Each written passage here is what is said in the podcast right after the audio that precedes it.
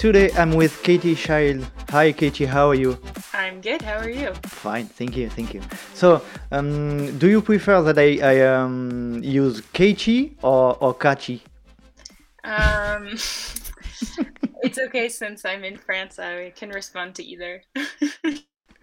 because with Germain we talked about this like last time, and uh, he said that you uh, that you prefer Kachi in France. Uh, wow, he's he's really telling you all my secrets. but it's okay because in the U.S. he's Germain, so. Ah, Germain. Yeah. yeah. it's good too. So, uh, Katie, can you can you introduce yourself uh, in a few words, please? Yeah, sure. Um, I'm Katie Schide.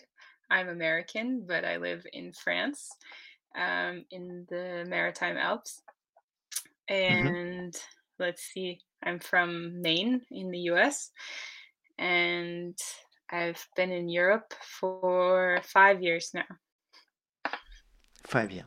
Can you tell us about your, your childhood in Maine? What was your family environment at this time? Who was Katie at uh, at the young age? Yeah, um, as a kid, I was really active. Um, mm-hmm. And my parents are also pretty active. Nothing um, crazy, but we're always outside and going for hikes and um, small walks or bike rides. Um, so I grew up moving a lot and really enjoying just always having something to do. Um, my parents tell me like when I was a kid, if I got bored, I would be really sad. So mm-hmm. I would be really grumpy and not fun to be around. Mm-hmm. So we always had things planned, and I was part of a lot of different sports growing up. Um, and I have one mm-hmm. younger sister, so her name is Annie. Annie. Okay. So, so you say that you made different sports. I heard that you you played uh, field hockey. Is that right? Yeah, that's correct. Um, I mm. played a lot of sports. I played soccer, field hockey, basketball, lacrosse, tennis, track. Uh, what else? Uh, ultimate frisbee. Um, ultimate frisbee? Yeah. what is that? Um, it's kind of like football, like what? Uh, it's like American soccer, but um, mm-hmm. but with a frisbee with two with two teams and the yeah. you have to you have to put the frisbee in the exactly with, uh, yeah, okay okay um, but yeah field hockey was my main sport i guess i mm-hmm. was most serious about that at what level did you play um, i played on um, my college or uh, for. It's mm. university, but it, in the U.S. it's called a college, not like a college in France. Um, mm-hmm. So at my university, uh, I played one year. Okay, and what about the place of nature in your life at this time? Um, like sport, out, sport outdoors. I mean, yeah. So after I, so I played field hockey for one year at my university, but mm. after that, I was kind of, I realized that it was a sport that's it's not something I knew I could do for a long time because you need two teams of at least 11 people and all the mm-hmm. gear and the field and the ball and I saw it wasn't something I would really continue for me past being on that team. And so I lost a lot of motivation and um, made some other friends who were more into kayaking and hiking and climbing on the weekends. And mm-hmm. I kind of was able to incorporate more of that into my life at the time and it made me a lot happier so mm-hmm. um, did you did you hike a lot or something like that something like that or yeah when i was a kid i grew up hiking a lot with my family mm-hmm. um, especially with my dad and in high school we hiked we did a long backpacking trip together um, every summer we would do one week of backpacking um, so that was something that I that I really enjoyed and it was yeah definitely a big part of my life as a kid. Mm-hmm. there is a difference uh, between France and the United States about the preservation of na- nature and uh, natural reserves. Can you can you uh, explain your point of view about that? Um, yeah it's it's a bit different. I mean it all stems from the fact that the US as we know it was settled by like white Europeans who came and took over the Mhm. native land. Um, so there was a lot more space when they when they showed up because there weren't so many people living there was still a lot of people living in what we call the US now, but, um, much less dense. So when when the white people first came t when the Europeans first came to the US, um, they didn't, like, populate the land as densely as here in Europe, so there's Mhm. more opportunity to protect to protect really big pieces of land, which here in Europe, uh, would be much harder to do because people already live everywhere. There's, like, nowhere where there's very few places where where there's so much space. Um, I think it's something I always forget when I go back to the US is when you end up in the desert or one of these, um, like, national parks or national forests, the the space is just it it you can't find that in Europe. Mm. Yeah, Mhm. it's a different Mhm. feeling. So in the US, it's Mm. easier to preserve these huge pieces of land because there aren't already people living there. But here in Europe, you kind of have to try to protect as best you can pieces of land, but oftentimes people already sort of live there. Like, for example, we live on the edge of the Parc National Mercantour. So we live just next to a national park where you can drive your car and your moto and um, it's yeah it's it's an attempt to protect the land and it's kind of the best you can do here but it's yeah it's really different really different principle Mhm. Mm, I think that the, the encounter with the Appalachian Mountain Club uh, was a huge tipping point of your life. Can you can you go back to these moments and tell us more? Um, yeah, so when I was hiking with my dad as a kid, we often stayed in these refuge um, in the in the White Mountains in New Hampshire, Mhm. and I always was really interested in these buildings um, because there was always young people working there who seemed to be having a Mhm. lot of fun. And when I started university, I was I got a job working there every summer in between classes. So I worked in these refuges for um, four summers, and you really live the whole summer there. With um, it's really different than in France. So the it's not just one guardian and maybe a few people helping. It's really only young people. So between the ages of 19 and 25, everyone is that age. and Mhm. there's anywhere from five to 10 people working in the refuge. And you switch who has days off and who is working. Um, and we carry, uh, we don't have the helicopters coming all the time. so we Mhm. carry all of the fresh food um, twice a week to the to the refuge. Oh, that that's why that's why all started. Yeah, so we were carrying really heavy loads and hiking Mm. a lot just for fun to see our friends who worked at the refuge just uh, I don't know, like a few hours away. So Mhm. um, yeah, this really it's it's when I first really lived in the mountains and it's something I found uh, I was really happy there and really just I really felt like I found like a place where I really fit in and could really be myself. Um, yeah, and that's really how how I started. For for for for how long did you spend uh, when you when you worked there? so we would be in the refuge. Uh, it was 11 days of working, and then three days um, you could go home. Um, yeah. I understand that you have held a, a geology doctorate. Uh, what what are your goals with the studies, and uh, and why why did you choose this domain, uh, which I think is the same of uh, as Germain? Yeah, so I, I don't have a geology doctorate yet. No, no, not yet. Okay. no, I'm still working on it.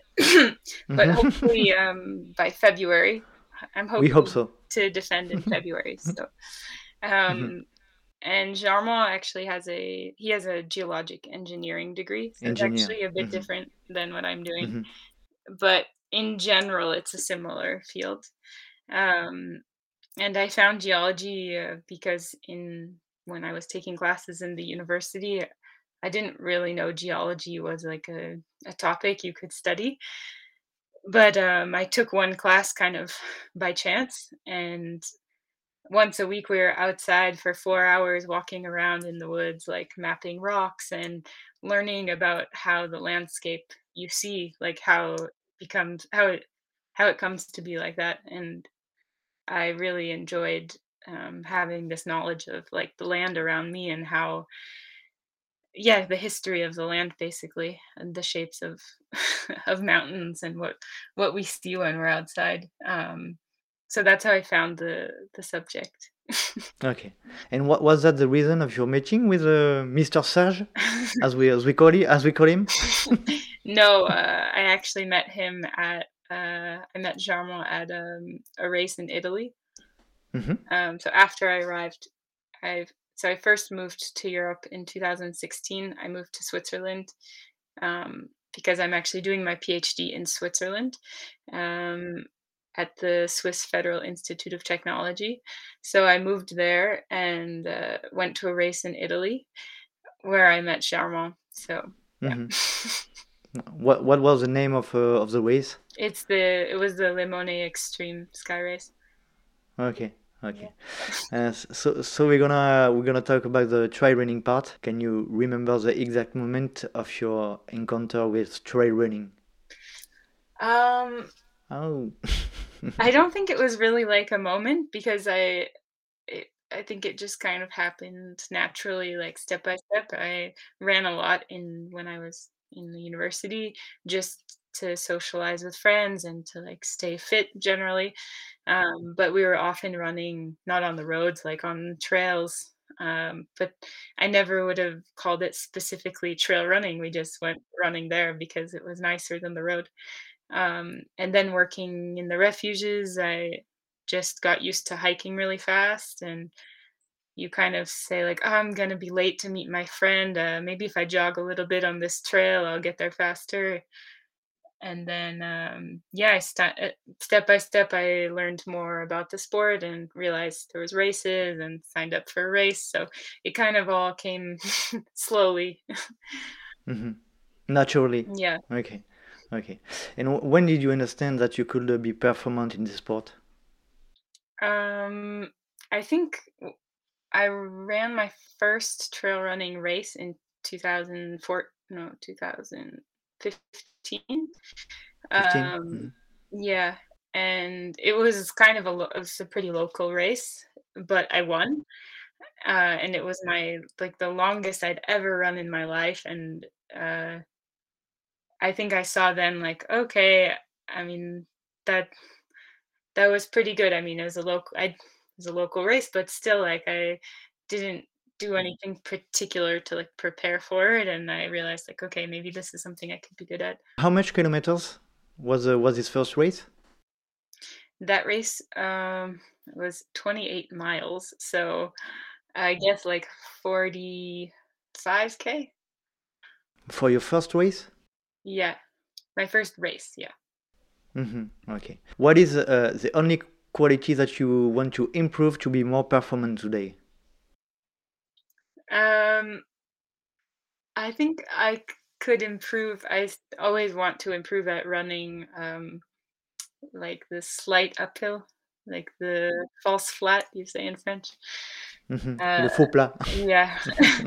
This is really hard for me. Mhm. um yeah, that would be the one thing I would You love you to work with really you you work with uh, you work with Germain uh, in track on track? Yeah, we we uh, work out with the track club in Nice sometimes. Um but honestly, like I I'm okay. I'm I'm okay for how much I train on the flat at running on the flat, but for the this false flat, this like small grade, it's it's really different than running flat. And and how how do you train for that? I guess you just practice it more. hmm but I don't like it, so it's hard. Okay. Um, what is uh, if you have to choose one quality, uh, the one that makes your force? uh, that makes like my best, my strongest quality. hmm Your Um, strongest quality. Mm. I think in general, just uh, that I can do, I can feel like I'm competitive at mm, almost any style of racing. Like I can do um, a 30k, a technical 30k, and I can also do something really long like uh, UTMB. I mean, this year wasn't so great for me at UTMB, but I still feel competitive on such a long race and also on a short race. So multi multitask multitask runner. Yeah. um, what is your best moment of trail running if you have to choose one? Um, I'm not sure there's really like a single like moment. Um, but you have to choose. uh, I always really like going to Madeira. I really like this race. Um, yeah, we did the Jarmo and I both did the 85k a few years ago, and then mm-hmm. both did the the full MIUT in 2019. And both times I just really I really love this race. So maybe I just say that race in general. It's really nice.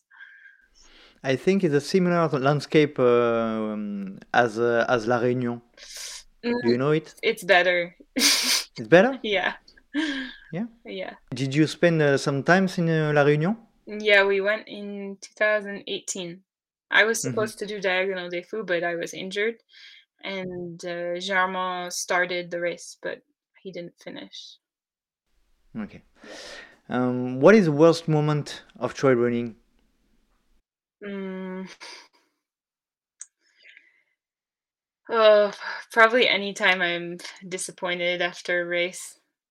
Or maybe maybe not even that. Maybe it's just the week before the race when you're typically in like a really cool place like Madeira or in Chamonix or um, like in the Dolomites when we are at Lavaredo and you you're supposed to be resting for the race and you're really nervous about the race, but also you can't you shouldn't really like go run too much so you feel really trapped because you're in such a nice place but you kind of have to sit on the couch and also just you, do, you don't like you don't like rest no i like rest it's just when it because you always are doing it in this place where you don't want to be rested mm-hmm. Mm-hmm. and also you're like nervous about the race so it's not a great collection mm-hmm. of feelings yeah. Are you a stress person? Mm. In general? Yes, like not um you have to be stressed to perform. So if you don't care about the race then there's no way you're going to be able to push yourself if you don't care. So it's about finding a balance between mm-hmm. being relaxed but also being excited and and anxious. Yeah. mm-hmm. Can you tell us your uh, your moment that I call extraordinary moment? Uh, it's a special, weird, or fun moment that you'll never forget. Yeah, I think that um, so these refuges that I worked in, there was eight of them. There are eight of them, and we had a challenge at the end of every summer when we were working that a, a lot of the people working would try to hike between all eight in less than 24 hours. Um, and when I was 19, I did this almost completely by myself. Uh, so it's mm-hmm. 70K and 5,000 meters and super technical. Uh, like just rock field, really technical, Rudy trails. So I finished in almost exactly 24 hours, I think, and I had never mm-hmm. really I I had never done something like that before. So when I look back on that, I picture myself at age 19 just saying, "Oh, yeah, sure, I can do that by myself." Uh, with my like old hiking shoes and this backpack. and yeah, I still am surprised that I did that. Um, I have a I have a question uh, of Serge. Uh, he wants to know what is the translation of backpack in France in, uh, in French. It's sac à dos. sac à dos. well done. Can can you give us your only advice about performance in trail running? Um, I think that a lot of people well if we talk about trail running in terms of ultra running i think that a lot of people could um, practice hiking more um, i think we often overlook that so much of these long races especially are just hiking and then running downhill. Even I mean, often even the lead the first men of the race, if it's steep, they're just hiking, so there's no mm-hmm. need to to try to run when it's super steep because unless you're doing a really short race, but yeah, often hiking is more efficient and it's it's something to practice, not be afraid of.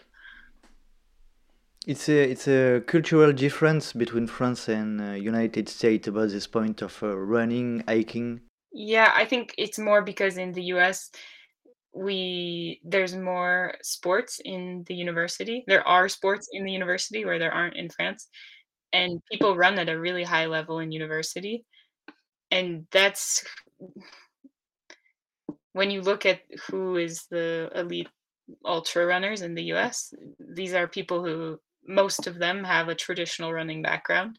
hmm And so they come to trail running from a traditional running background.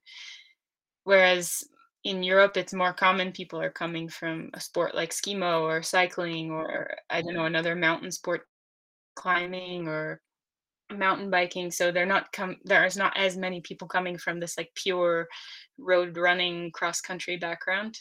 And so it's just a different I think it's just a different way to approach they arrive with a different background. So, yeah, if you arrive with a road running background, it's a little weird to be walking in the middle of a race. um, yeah, I think it's just that difference. Do you think that the the mentalities uh, evolve?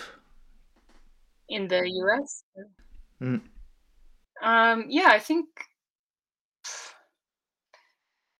I think more people in general are finding trail and ultra running. So the more people who show up, the wider range of backgrounds you'll find.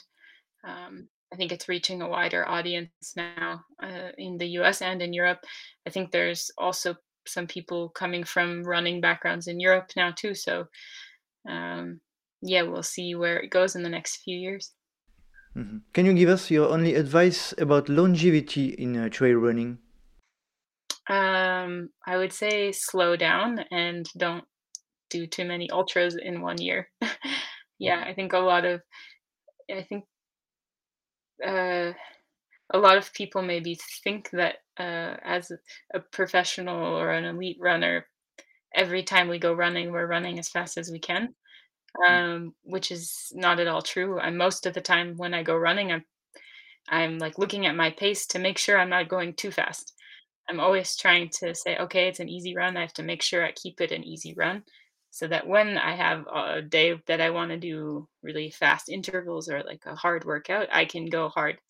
If you always run at this like medium speed, then you can never improve. You're just always, yeah, you're you're kind of in this useless speed.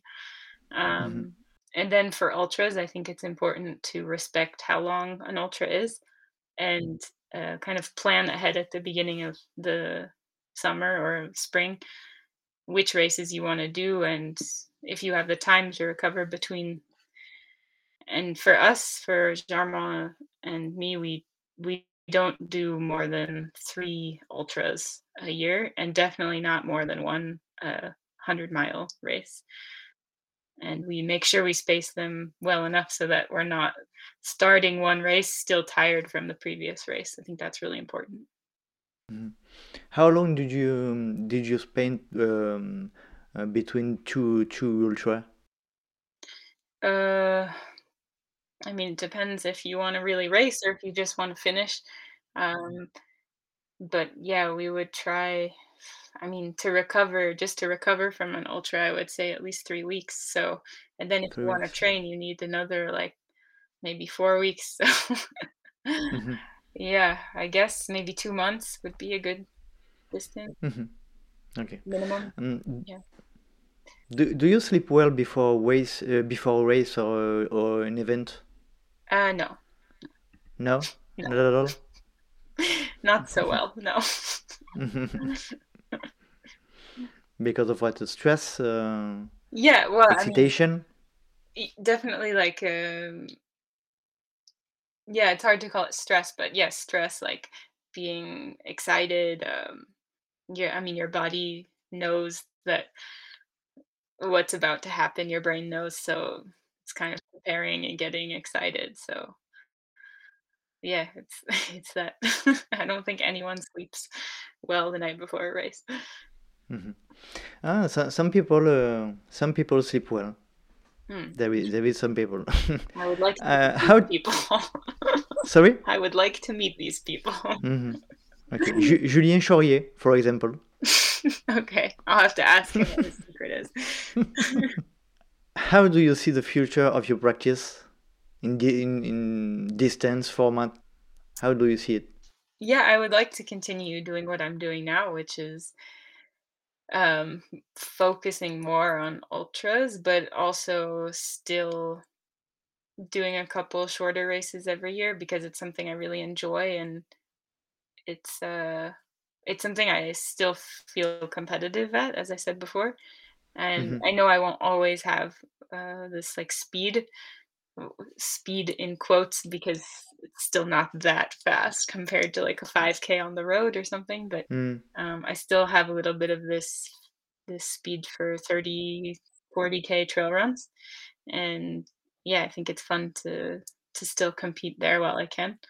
Um, more in the future, I don't know. I'll see what I think every fall I check in with myself and see what I'm excited about and what I want to do the next year and just continue like that and see each year what what I'm excited about because I don't want to make a plan 10 years from now that in 8 years I decide I'm not interested in in anymore.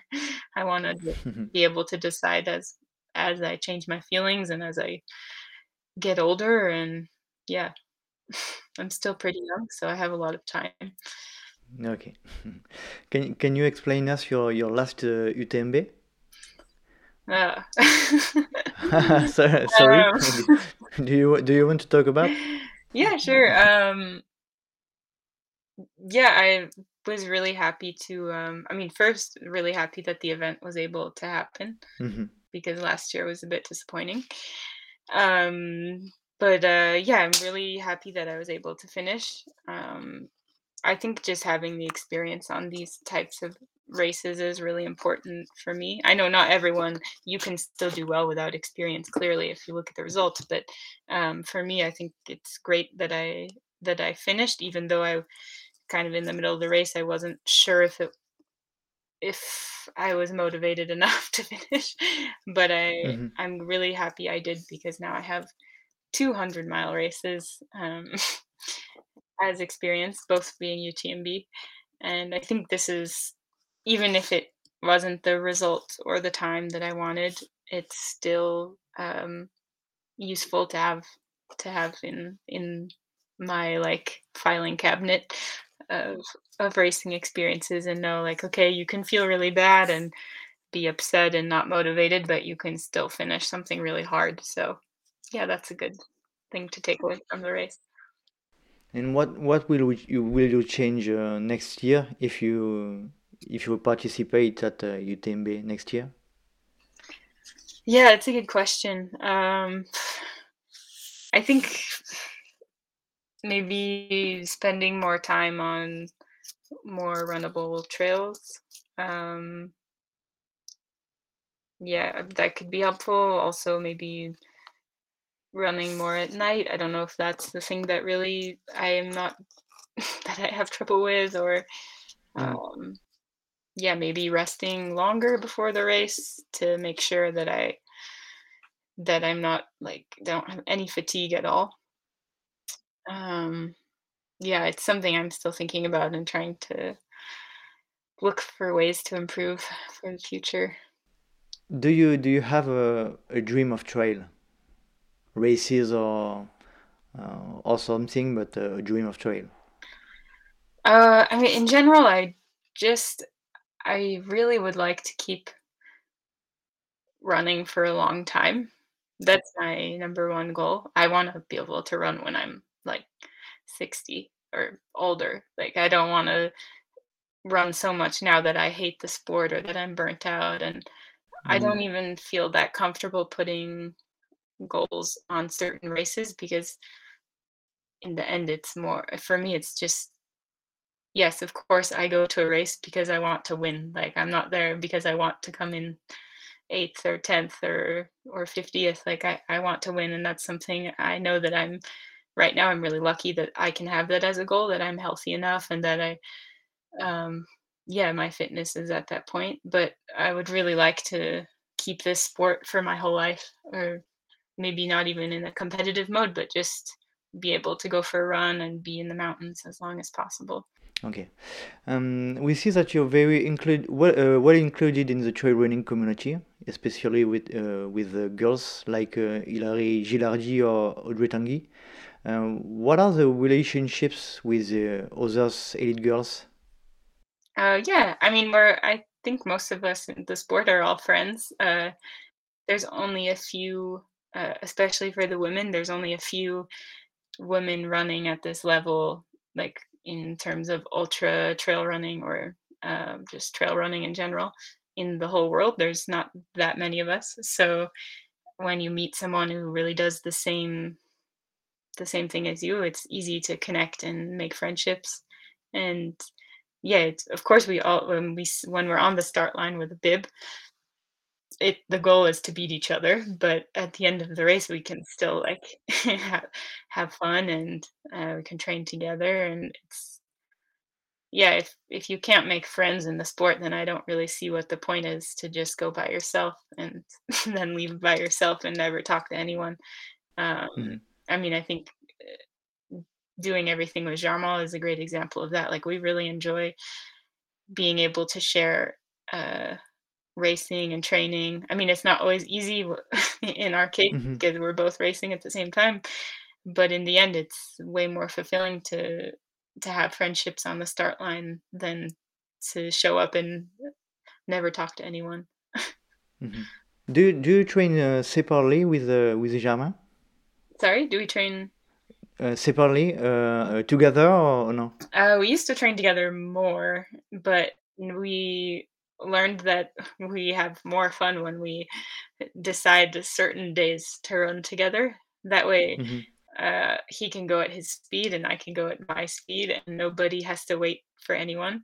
I mean, I'm never waiting for him, but um, yeah, it's better like that, I think. And then when we do go do something together, then I know that he's there to like do it with me and not run the 5K ahead. So yeah, I think it's better like that. Um, but when we have the occasion to train together, yeah, it's it's nice uh, to share those days. Um, can you can you explain us what is the concept of the one and one run to camp event and the history of its creation? Uh, yeah, the one and one is a two day partner adventure on the French Riviera in this mm-hmm. early spring, and it's a so there's two stages and traditionally it's a 50k the first day and a 25 27k the second day.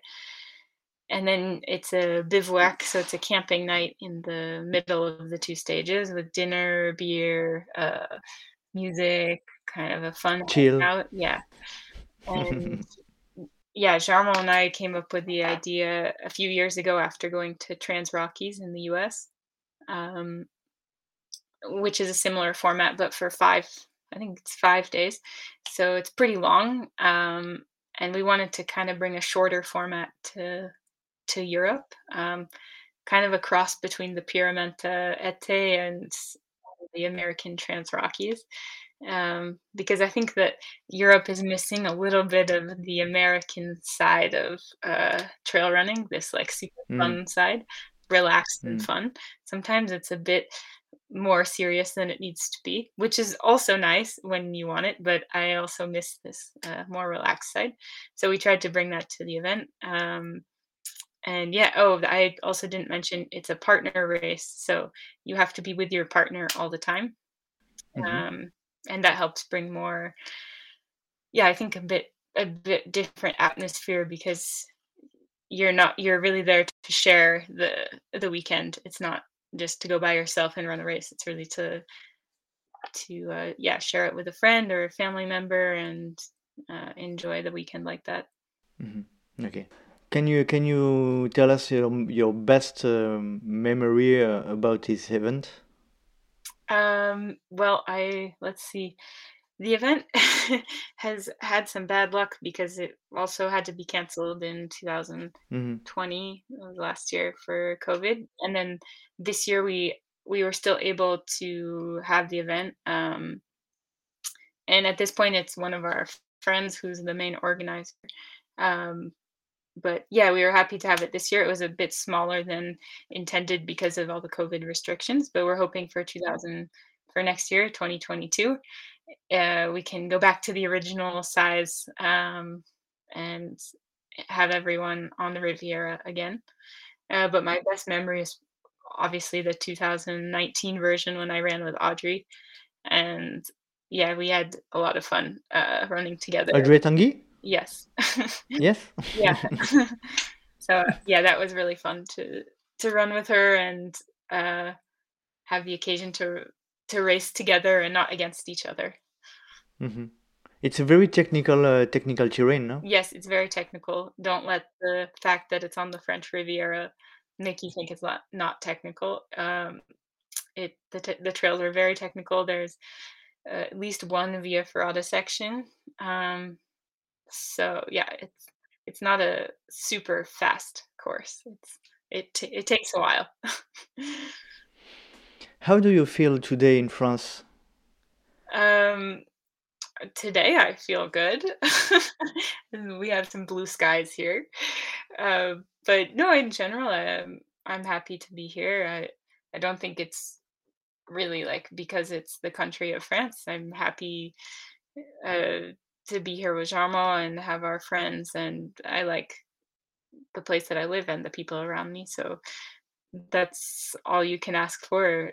uh, I mean, obviously, it would be nice if my family was a bit closer, but I'm gonna go visit them in a month for a few weeks, so I still have a chance to see them. Um, and if we didn't have all these COVID restrictions, then I would have been able to spend a lot more time with them the last two years. But hopefully, cross our fingers that in the future it will be easier. Your your family was there uh, at UTMB? No, Not not possible? uh, it would have been possible, but they didn't come. Okay. Did you have uh, did you have any subjects that uh, that you want to talk about to close uh, our discussion? Um, no, nothing that I can think No? of. No. No? Okay. So so very uh, huge thank you, Katie, for your time. See you soon. Yeah, Uh, maybe on a race. Not anytime soon, but maybe next year. okay. Uh, have a good uh, good night and uh, and bye bye. okay, thanks. Thank you. Thank you. Thank you.